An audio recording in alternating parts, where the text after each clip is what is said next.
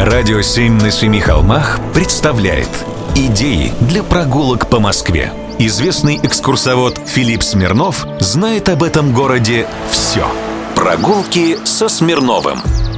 Здравствуйте. Сколько вы знаете песен, где упоминаются названия московских улиц? А какая улица удостоена чести быть упомянута в наибольшем числе из них? А какая московская улица попала в один из ста лучших детективных романов мира? Ну, конечно, это Сретенка. Ее воспевал Юрий Висбор, Вероника Долина, Жанна Агузарова, Гарик Сукачев, Булата Куджава, а в романе Яна Флеминга «Из России с любовью» штаб-квартира СМЕРШ расположена именно на Сретенке. Англичанину простительно не знать, что Сретенка после Бульварного кольца, а до Лубянка, что контрразведка — это не про государственную безопасность.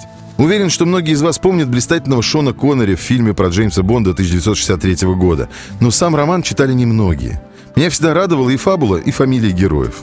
Исходя из новой внешнеполитической доктрины, Советский Союз стал менее агрессивным и более открытым к диалогу. Но это только видимая сторона. Руководитель СМЕРШа, генерал Грубозабойщиков, дает указание своим лучшим специалистам Кронштейну и Розе Клеп разработать операцию устрашения, согласно которой лучший британский агент Джеймс Бонд должен быть дискредитирован, а потом уничтожен. В роли приманки должна выступить сержант КГБ Татьяна Романова. Грубозабойщиков – второстепенный злодей, как Гранштейн. Главный там – Красный Грант. Есть еще злодей Криленку, румын или молдаванин, и друзья Джеймса Бонда Дарка Керимбей и Вавра. Роман написан в 1957 году, фильм снят в 1963.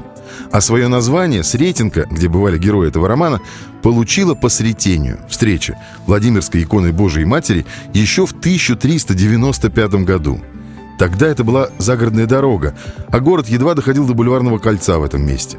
Чуть позже улица застроилась, и сегодня это заповедник средневековой планировки, если можно так выразиться.